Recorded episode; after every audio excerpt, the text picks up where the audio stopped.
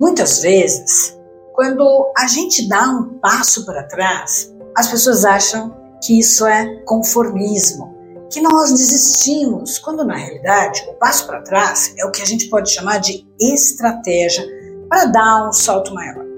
É o momento em que você vê de fora a situação, avalia os riscos e como você poderá tomar a decisão correta. Caso contrário, poderia ser considerado impulsividade, muitas vezes colocando em risco a própria vida e a das pessoas ao seu redor. Alguns acham que competir é o lema e pagam qualquer preço assumindo todo tipo de risco.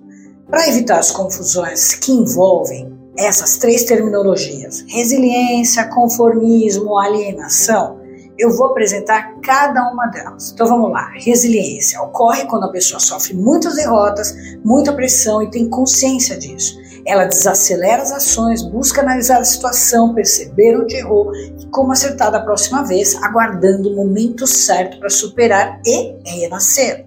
Conformismo. Esse comportamento pode parecer igual a de uma pessoa resiliente, porém o resiliente não desiste, ele apenas está em stand-by ou melhor, esperando a oportunidade ideal. Já o conformado, ele sucumbe, se submete, vira escravo das ordens dos outros. Não questiona, faz o que lhe mandam fazer porque não tem nenhuma estratégia, é fraco, covarde. As pessoas conformadas sequer lutam, sempre acham que já perderam.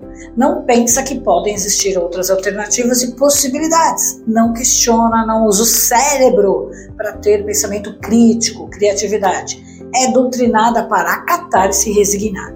Já o alienado é aquele que não tem a menor ideia do que está acontecendo e nem quer saber, dando a falsa sensação de que a vida é mais feliz. Agem assim para se proteger do mundo exterior e da pressão. Sabe aquele ditado popular? A ignorância é a porta da felicidade. Só que não é bem assim, né? Porque quando a realidade bate na porta deles, essas pessoas surtam, entram em choque e muitas até cometem, infelizmente, suicídio, porque quando a realidade é descortinada debaixo do nariz, é como se ela fosse uma avalanche, um terremoto.